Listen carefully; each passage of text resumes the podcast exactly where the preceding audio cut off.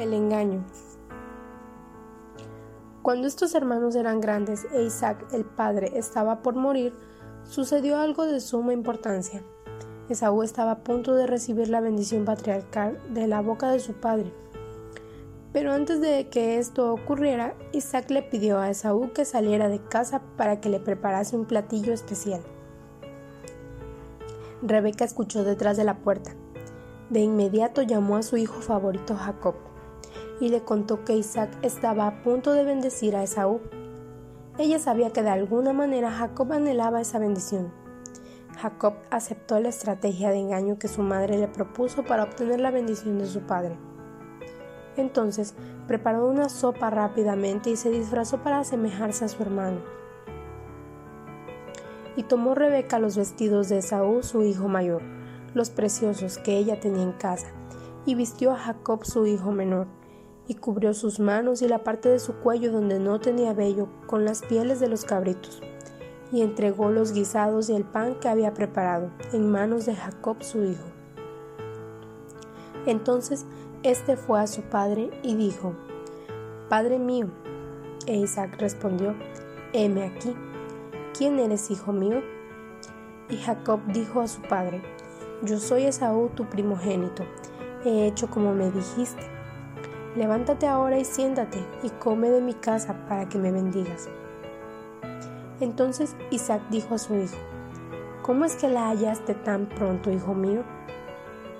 Y él respondió, porque Jehová tu Dios hizo que la encontrase delante de mí. E Isaac dijo a Jacob, Acércate ahora y te palparé, hijo mío, si eres mi hijo Esaú o no. Y se acercó Jacob a su padre Isaac quien le palpó y dijo, La voz es la de Jacob, pero las manos, las manos de Esaú. Y no le conoció porque sus manos eran vellosas como las manos de Esaú, y le bendijo, y dijo, ¿Eres tú mi hijo Esaú? Y Jacob respondió, Yo soy. Dijo también, Acércamela y comeré de la casa de mi hijo, para que yo te bendiga y Jacob se la acercó. E Isaac comió. Le trajo también vino y bebió. Y le dijo Isaac su padre, acércate ahora y besa mi hijo mío.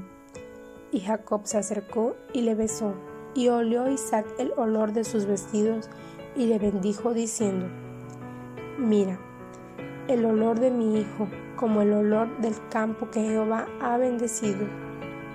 Dios pues te dé del rocío del cielo y de las grosuras de la tierra, y abundancia de trigo y de mosto. Sírvante pueblos y naciones, se inclinen ante ti. Sé Señor de tus hermanos, y se inclinen ante ti los hijos de tu madre.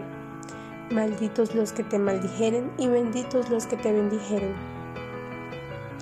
Génesis capítulo 27 versículos del 15 al 29. Jacob alcanzó su sueño con engaño, suplantando, usurpando, mintiendo. Jacob refleja a una generación que está dispuesta a hacer cualquier cosa con tal de obtener la bendición de un padre que nunca estuvo allí.